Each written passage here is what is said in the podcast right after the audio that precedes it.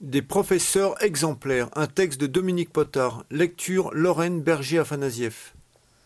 Des professeurs exemplaires. Enfant, toujours tu chériras la neige. Et pour neiger, il neigeait.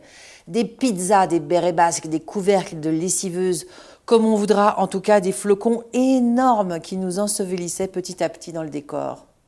Nous avancions en silence sur le chemin qui traverse la face nord du Ventoux, à la queue leu les grands devant, le père Bourbousson, sa femme et son collègue prof de sport, M. Mentoya, les gamins derrière, le fils Bourbousson, mon frère Denis, son copain Roux et moi qui fermait la marche.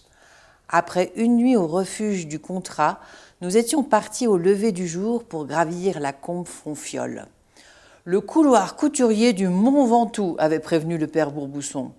Le couloir couturier Nous allions à l'assaut du couloir couturier, comme Louis Lachenal dans les carnets du vertige, notre livre de chevet, gagné par mon frère en fin d'année scolaire, dont la lecture avait tourneboulé nos vies.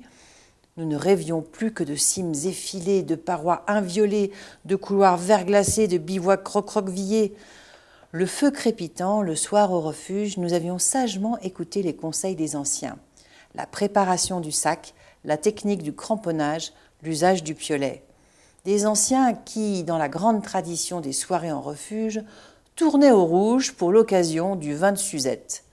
Nous aussi, les jeunes, avions eu droit à mettre le nez dedans. Les bouteilles s'alignaient le long du mur et le ton montait. Plus on grimpe et plus c'est raide, avait lancé le père Bourbousson, écarlate. Le dernier ressaut est à 45 degrés. Et c'est souvent de la glace bleue, avait renchéri M. Montoya. Nous les écoutions avec avidité, les mains moites et les oreilles chauffées par le vin. Vers 22 heures, Madame Bourbousson nous avait demandé d'aller nous coucher. Allongés sur le bas-flanc, nous nous étions endormis au son du tire-bouchon. Nos aînés en grande discussion sur l'usage des pointes avant, la polémique à la mode dans les hautes sphères de l'alpinisme. Demain, on sera Lionel Terret. Le père Bourbousson s'était arrêté. Nous nous regroupâmes autour de lui, étrange secte de pénitents blancs. La messe fut vite dite. Demi-tour sonna le chef d'expédition.